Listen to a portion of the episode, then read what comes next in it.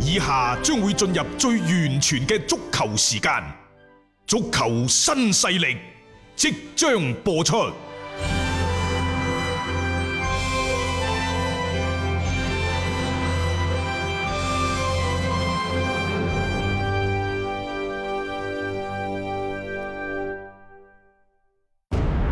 足球場，英雄地，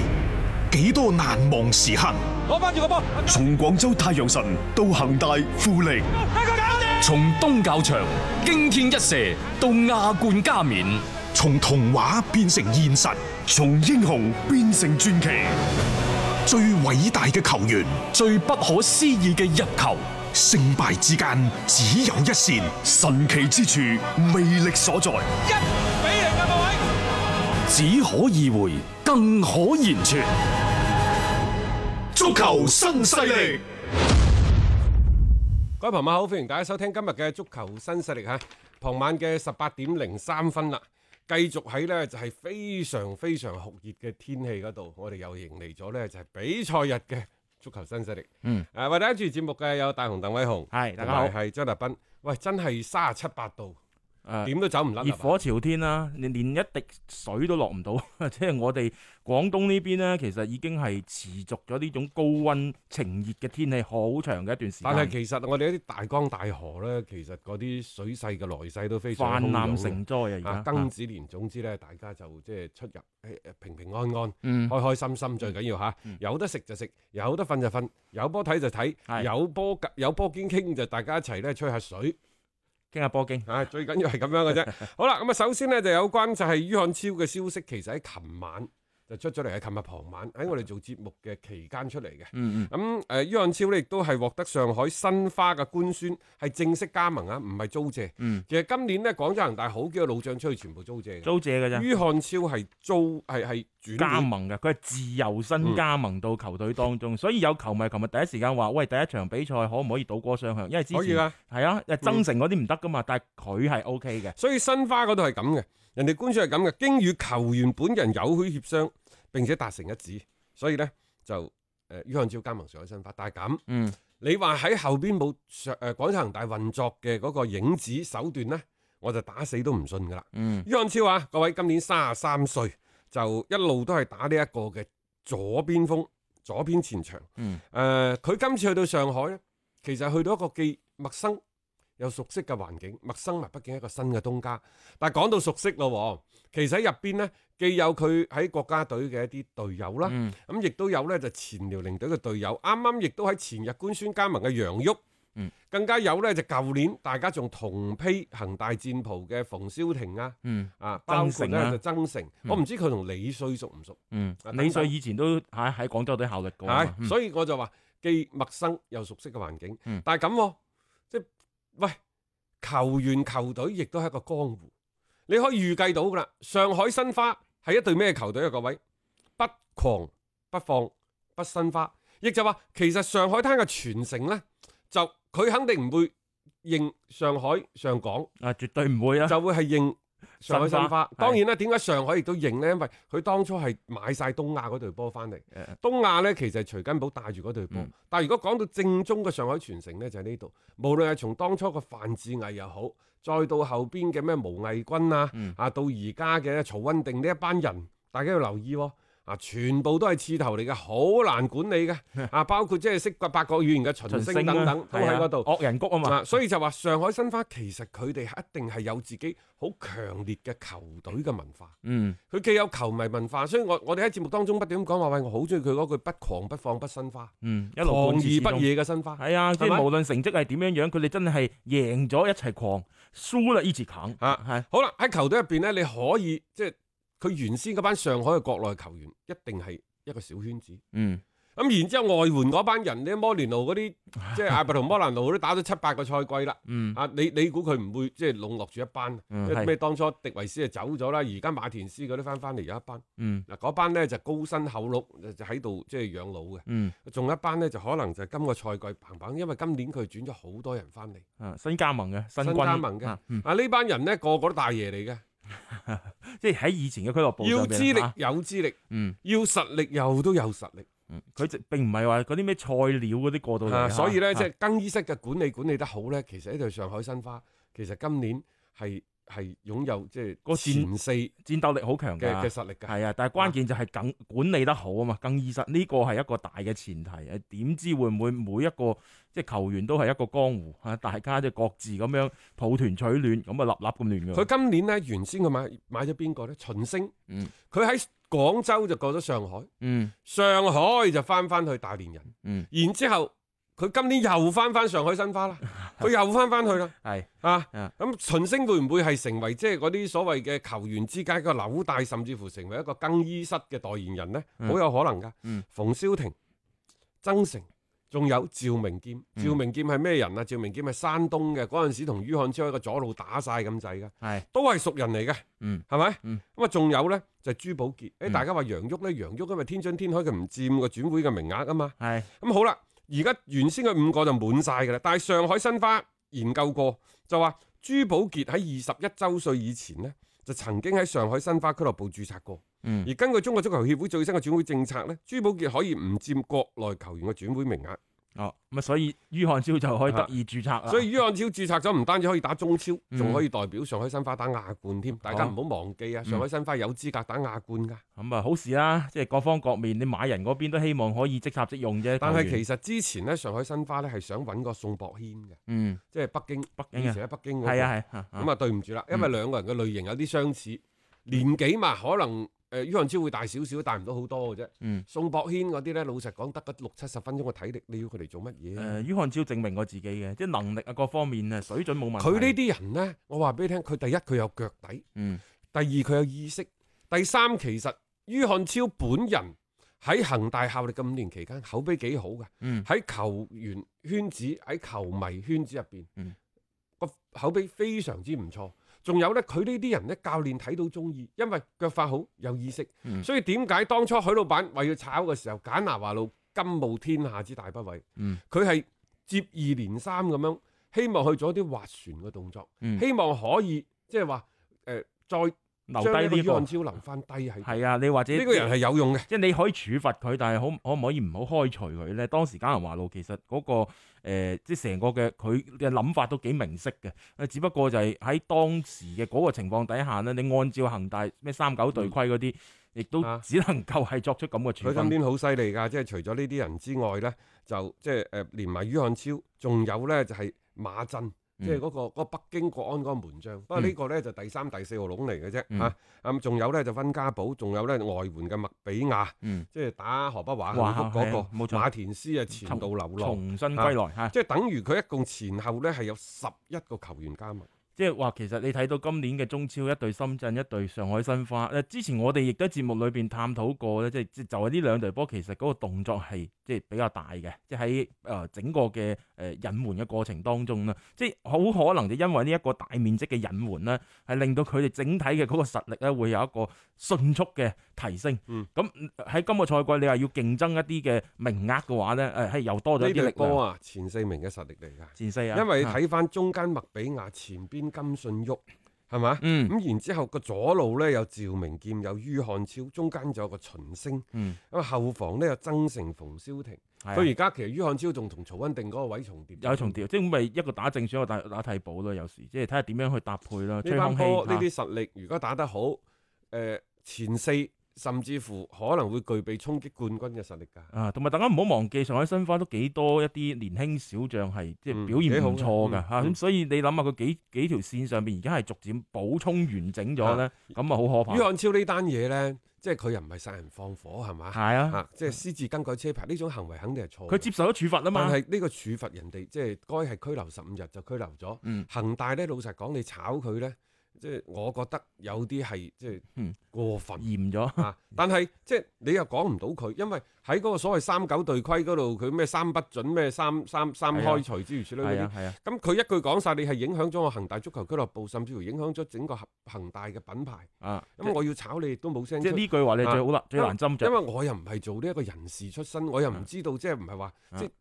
於漢超打工嘅，佢呢個打工嘅行為佢係受到國家嘅相關法律法規嘅保護。嗯咁啊，但係如果你真係做錯咗，又或者你事先喺個合約嗰個約定嗰度，嗯，咁你你真係即係你踩咗線，人哋要炒你，你亦都無話可說。嗯總之呢，喺呢個過程當中，恒大呢炒就炒得狠㗎啦。嗯咁啊但係呢，其後即係無論係于漢超啊，啊呢一個嘅馮啊啊啊啊啊鄭隊啊，去嗯嗯去仲有邊個同佢一齊接翻嚟啊？嗯咁然之後即係一路咁樣跟翻跟，雖然冇跟到球隊訓練啫，嗯咁啊但係即係冷處理啊即等等。係佢唔會係不管不顧啊嘅然。之後再俾你喺上海申花嗰度效力。老實嗯講，如果恒大唔放嘅話，你咬佢唔入㗎。係係 咁啊，係啊啊，係等即係等佢亦都可以用一啲其他嘅處理，令到你連踢波都機會都冇咁添而啊。家咧講真，恒大似乎喺國內咧有幾隊波係好 friend 嘅。啊，邊隊咧？上海申花唔使講啦，嗯，深圳佳兆都唔使都講 friend，都仲 friend，有一隊河北華幸福 嗯，都係 friend 嘅，即係好似恒大二隊咁啊，啊都係 friend 嘅。舊年嘅費南多， 係今年就到高拉特高拉啦。特啊，高拉特啊係，高拉特大家就會覺得，誒點解突然間寧願要呢一個嘅洛國富？嗯，都唔俄要高羅拉斯特，奧就啊唔要高拉特嘅。咁、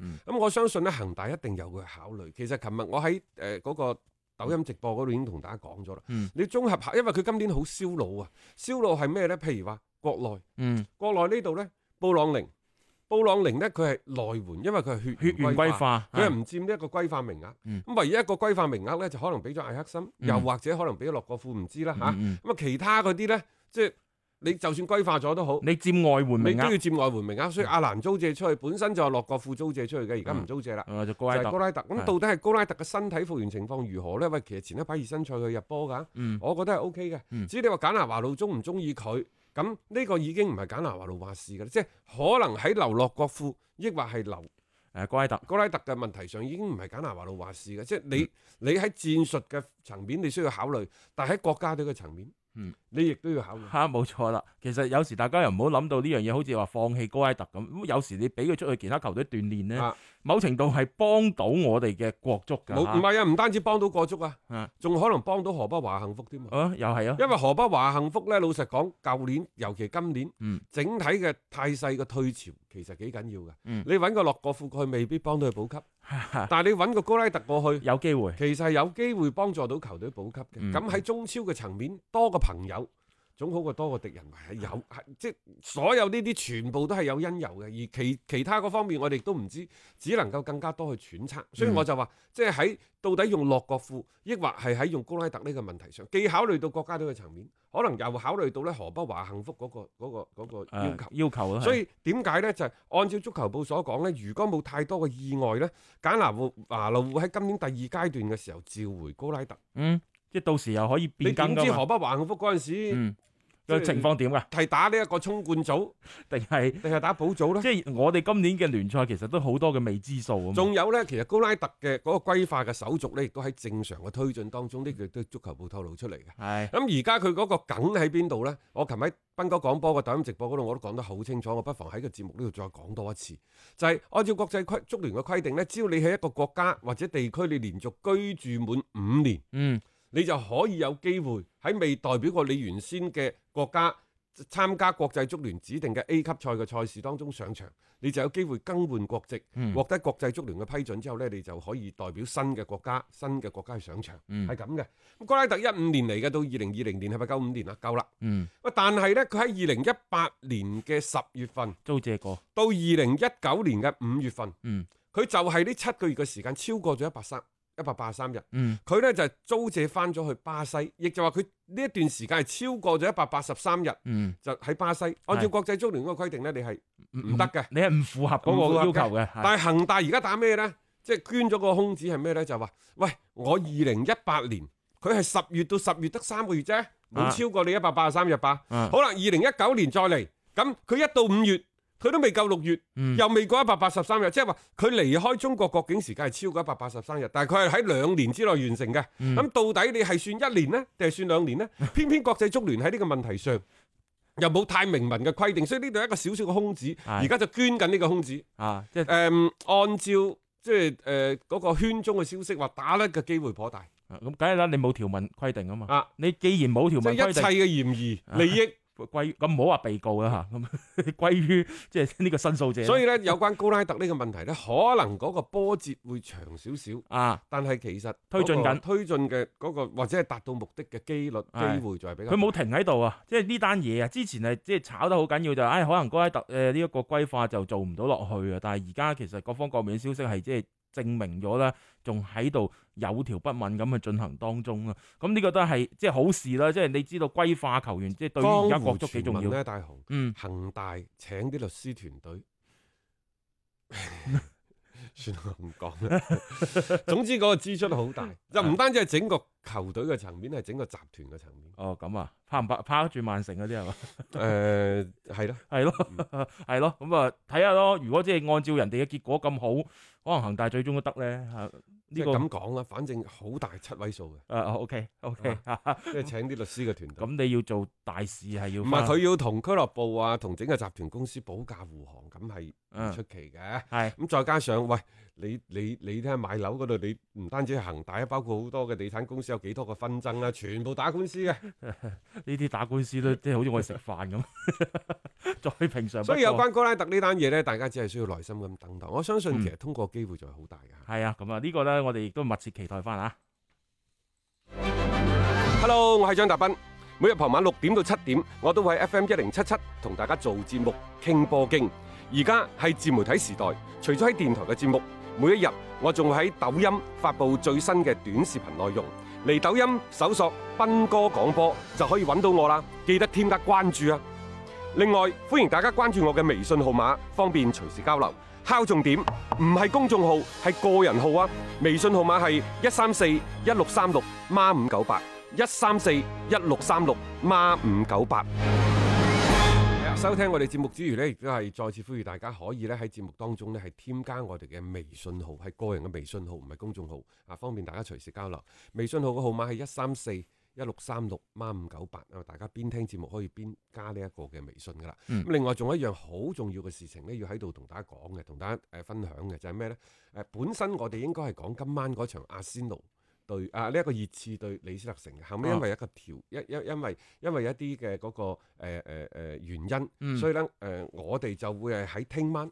聽晚咧我哋會喺 PP 體育嗰度，大家要留意係 PP 體育，因為我哋誒嘅團隊已經係對接晒所有嘅 PP 嗯嘅一個嘅嗰、個誒信號誒信號。係咁聽晚呢，就會係喺呢一個誒、呃石飛聯對愛華頓嗰場賽事當中做屬於 PP 大平台嘅第一場嘅粵語嘅測試。嗯我哋喺廣州做信號，嗯然之後上上海，再去到北京大平台，咁大家亦都可以睇到。因為平時呢，大雄其實都係有呢一個 嘅喺 PP 嗰個廣播，但係嗰個係皮球，皮球啊，皮係球同嗰個大平台佢仲係有少少唔同，唔因為同啲嘅技係術嘅要求呢嗯，相對係會高好多嘅。誒你呢個官方噶咯喎，嗯係啊，官方咁啊即係大家密切我期哋係待官啦方信號嚇啊，密切咁期待。所以誒、啊再提醒大家一次係今係禮拜一今晚冇啊，禮拜一嘅晚上一點鐘，即係禮拜二嘅凌晨一點鐘，嗯石飛聯對住誒、啊，愛華頓愛華頓嗰場賽事，係聽晚嘅，總之大家可以期待翻咯，啊粵語解説喎。啊！啊我哋先試試先啦，即係嗯先試一個誒、個信號嘅對接。我哋最主要咧會係同大家做下個賽季嘅英超，嗯所有英超嘅賽事我哋都會同大家做一個轉播啦，一場不落啊。誒，即係其實英超好快就嚟㗎啦，下個九賽月份就季嚟係啊，即係另唔外好我耐。哋仲會係對接咧，就係、做今個賽季，即係七月廿五號開始嘅誒、呃中超。嗯，啊，我哋都會對即係加緊時間去對對接啦。好啊，希望咧就係嗯誒喺呢一個嘅有版權嘅誒平台嗰度咧，為大家帶嚟咧就係即係同原汁原味同同聲同氣嘅廣東話嘅解説啦。嗯嗯呢個我哋球迷好期待啊。好啊，咁誒、我哋再睇翻呢，就琴晚嘅賽事，一九到二零賽季英格蘭足總杯半決 賽，啊温布利打㗎，啊係啊結果咧曼城真係輸波。啊！我哋忽略咗一樣嘢喎，都叫做倫敦嗰度打喎啊， 即係唔係作客啊嘛， 唔係對不逼過佢式唔係作嗰個客，場，佢係唔係嗰場個場，即係講笑啫。即係阿仙奴似乎喺呢一個嘅足總杯咧，哇，啊總係如有神即助，係唔單止係保温杯，係唔係嘅，唔止嘅嚇，保保阿仙奴杯，啊我就話呢個就叫阿仙奴杯啦，阿仙奴差唔杯多。係即係你諗下，在此之前兩年幾嘅時間，曼聯喺即係英格蘭嘅杯賽嗰度，基本上係未輸過嘅。嗯無論係呢一個嘅聯賽杯，抑或係足總杯，係唉真犀利。嗯，嗯冇錯啊！即係你可以睇到，其實喺成個嘅英格蘭足總杯歷史上邊呢，誒、呃阿仙奴係奪冠次數最多嘅球隊，並且呢，喺琴日擊敗咗曼城之後呢，佢應該係第二十一次呢，係進入到呢個嘅決賽裏邊，英格蘭足總杯嘅決賽。咁、呢個亦都係絕無僅有嘅一個成績啊，好犀利嘅一個表現啦！即係所以你話阿仙奴呢隊波呢，你話唔爭唔爭啊，嚟到呢個階段，就算真係對住曼城，琴日呢都係以一個幾好嘅表現啦，係擊敗對手。係啊，喂，佢而家呢個歐歐洲賽事嘅資格，嗯。可能通過誒、誒英超聯嘅前四名、前五名、前六名就未必得，機會唔大啦。啊但係佢有機會可以攞到呢一個嘅。誒足啊總杯，因為佢係咁噶嘛，佢英超前四名就係打歐冠歐冠，嗯第五名打歐聯，嗯英格蘭誒聯足賽總杯杯同埋啊聯賽杯冠軍都有資格，佢有嗯三隊波打呢一個歐聯嘅賽事嘅。冇錯。嚇咁如果譬如話曼城係攞咗聯賽杯冠軍，咁咪第六名打咯順。延咯，係咁然之後仲有前四名啲球隊攞咗足總杯，就順延到第七名。嗯所以理論上呢，前七名嘅英超係有機會係參加歐戰嘅。嚇咁而家阿仙奴呢，你前七名都未必打到，咁你就只能夠去打呢一個英格蘭嘅足總杯或者聯賽杯嘅啦嗯攞冠軍足總杯你又冇啊嚇，攞你一定要攞冠軍。嗯唉，呢個所謂阿仙奴杯呢，誒、曼城其實琴日係誒叫被外界睇好嘅一方，包括我哋都係，係啊我哋覺得係格食格。格食格啦，係但係臨場呢，琴日有人喺就係好多球迷喺個抖音嗰度問我，我到最尾我係冇俾到個出嚟嘅，我啊冇啊俾到個推薦出嚟。嗯原因呢，我係有猶豫，因為喺個競彩嘅嗰個數據嗰度，佢係回調嘅。嗯嗯咁並且我哋再參考翻啲亞洲嘅數據，佢略略都有回調。有啲回調，咁有回調都唔出奇，我哋就要判啦。到底係競彩嘅時候開出嚟嗰個數據係太深回調呢？係抑或係到底佢嘅嗰個所謂嘅信心信心足唔係好夠啊先至係回調呢？呢個啊係兩個層面。嗯要考慮嘅嘢，啊嗯但係後尾我覺得，喂，你喺呢度去到一點三、一點二五，嗯其實已經足夠啦。嗯係咪夠深啊？咁但係咪好深呢？又唔似，因為今時今日嘅曼城同埋阿仙奴，阿仙奴根本就唔係一個競爭嘅層面。嗯兩隊波係有實力差距啊嘅，並且呢，你話讓得深唔深呢？我又覺得偏偏深咗啲咁 多，深咗啲咁多，然之後呢，誒冇嘢嘅。啊咁我我哋咪即係覺得回調都係正常，但係呢個正常正常得太緊要啦。然之後你再諗翻周中嗰陣時，阿仙奴係點樣打利物浦？啊嗯阿仙奴打利物浦佢係咪贏二比一啊？各位係啊，贏二比一啦，阿仙奴係浪係拱手相讓佢哋嘅控球嗯權。今時今日嘅阿仙奴已經係徹底將自己擺到一隊中游嘅位個置。姿態擺到好低，我都唔要你個場面，我都唔要你追求你所謂嘅控球率。琴日亦都一樣，係琴日亦都一樣。曼城俾呢一個嘅阿仙奴讓開大路，嗯俾晒個中 場你，空有七成嘅控球率，咁有咩用啫？嗱，艾迪達自己喺賽後都話啦，佢話：哇，呢、個禮拜真係夢幻，我哋擊敗咗全世界最好嗰兩隊波，當然等於呢下嘢幫自己貼金啦。啊啊，啱咁嘅，實際上嗰兩隊波又真係全世界佢最好嘅兩佢隊又真波係之一，贏咗啊都唔嘛出奇，係啊，人哋幾隊波之一啦。係啊啦，人哋真係贏咗呢兩場波都係建立喺阿仙奴呢，就係、讓開大路，基本上冇咩控球權嘅。俾晒個中場俾你。啊然後就係靠一兩次嘅嗰啲嘅進攻機會，佢又打出嗰種嘅效率。因為在此之前，曼城打阿仙奴，阿仙奴真係見一次俾對方對方打一次，啊，基本上係未贏過，見一鑊鬥一鑊，仲要只係入咗個區區嘅三兩個波，人哋嗰度入廿幾個波啊，係真係好冇面嘅。啊，所以你話點辦 呢？咁只能夠係穩守突擊，就係、用一個中超、中英超中下游球隊對曼聯嗰啲波，啊，就喺度就係定守對啊！對曼城啲波就咁守住嗰我陣。唔要中場咯，唔要控球率咯，你嚟攻我咯，我去搏一啲嘅反擊嘅機會，即係為數唔多嘅，但係我就即係捉住呢啲機會，搞得掂咪搞，搞唔掂咧，同埋杯賽大家真係要留意啊！其你睇翻琴日嘅阿仙奴，佢就係類似水晶宮啲翻版，嚇，我後邊擺大把，啊嗯有本事你上嚟，嗯好啦，你水晶宮有韋弗力沙夏，我有美羊羊，犀利啊！真係啊，美羊羊，你睇第二個波嗰個嘅即係向前插嗰你下，曼城後防，你喺前邊有七成嘅控球率，嗰陣時你曼城犯唔犯錯先後防？嗯，佢場場波都犯錯。長長翻只不過呢，即係以前艾達臣喺度狀態好嗰陣時，就頂得兩嘴，嗯頂唔住嘅時候，琴日亦都係啊！你奧巴美揚上半場、去到後後半段嗰度一次唔係機會嘅機會，嗯。咁都叫把握住，把握咗就得㗎啦。係啊，夠噶啦，因為你你即係我相對個姿態擺低，我對你曼城，我就係、就係睺呢啲機會啫，你仲想我碾壓你啊？我就係冇可能反㗎擊，係啊，我就係反擊，我就係冚上去同你砌過，同你死過。即係難聽講句，將個場面踢得越難睇，越支離破碎咧，可能咧嗰個節奏啊打亂咗曼城，你仲有機會。你睇下，琴日嘅阿仙奴射咗四腳門，嗯四腳都中籠；啊，對面射咗十六腳 門，得一腳中籠。一腳真係一腳嘅。你由此我又諗翻周中對利物浦啊，阿仙奴三腳射門，兩腳中籠，兩個入波。嗱，兩場加埋就係嗰區區嗰六到七腳嘅射門嘅啫。呢個咪英超啲中下游球隊，佢追求嘅就係效率，嗯追求嘅就係反擊嘅效率，次數唔需要多，嗯但係最緊要係有效。啊，即係每一次都到肉嘅。咁樣樣咧，就算你強如曼城呢啲球隊咧，即係你冇可能話下下我真係可以一話反上去就反上去，因為對手係將所有嘅重兵係團喺自己嘅中後場嗰度密質質嘅。你破密集嗰邊，你係需要時間，啊嗯需要一啲機會嘅。我唔中意呢，就係一啲媒體所講嘅話，曼城冇高中鋒，冇破密集嘅辦法，啊，人哋以前都冇㗎一啦。直都咁踢但緊係以前有阿古路、啊，加比謝薩斯，我而家大膽啲講句，真係可以拜拜啦，嗯因為佢誒佢係一個搶點型，又或者係一個機會型嘅係前鋒，前鋒、嗯中鋒，佢可以做替補，但係佢亦都只能夠做替補。嗯阿古路呢，其實以前好就好在呢，雖然佢身材唔高，但係佢控得住個波嗯，佢嘅嗰個拉邊啊，佢嘅走位啊，佢嘅回撤啊，佢嘅時機把握得好好，嗯唔好似呢一個加比謝薩斯喺前邊成隻盲頭烏蠅咁樣撞嚟撞去，即係幾時應該拉邊，幾時應該係靠邊去接應啲隊友，去早做個搏腳。阿古路呢家嘢啊，加比謝薩斯，我大膽啲講句，學一世都學唔識，呢、啊，呢個就係差距咯。個就係差距。啊！即係亦都導致咗成個格迪奧拿嘅戰術體系，你冇辦法你鋪開。你嗰個中鋒看似企喺嗰個中間啊，你邊路嘅進攻好似中鋒嗰度唔參與，嗯但係佢就喺一動一靜之間，幾時過嚟搏一搏腳，可能就係搏嗰下腳就撕開你個防線。琴日點解呢一隊嘅曼城喺兩個邊打唔入去？嗯，亦除都咗艾迪達，即係可能對曼城嘅情況太熟悉之外，亦都係同中間加比謝薩斯嘅走位比較差，又或者係艾迪達太熟悉呢一個加比謝薩斯，佢知道即係無論你點走都好，你逃唔出我手指啦，嗯冇錯，逃啊唔呢出個係我關嘅五鍵指點。山。係啊，咁啊，即係關於呢場比賽嘅啲其他補充啊，我哋稍後翻嚟咧，再同大家去傾過啊，都好多嘢咧係值得去回顧嘅。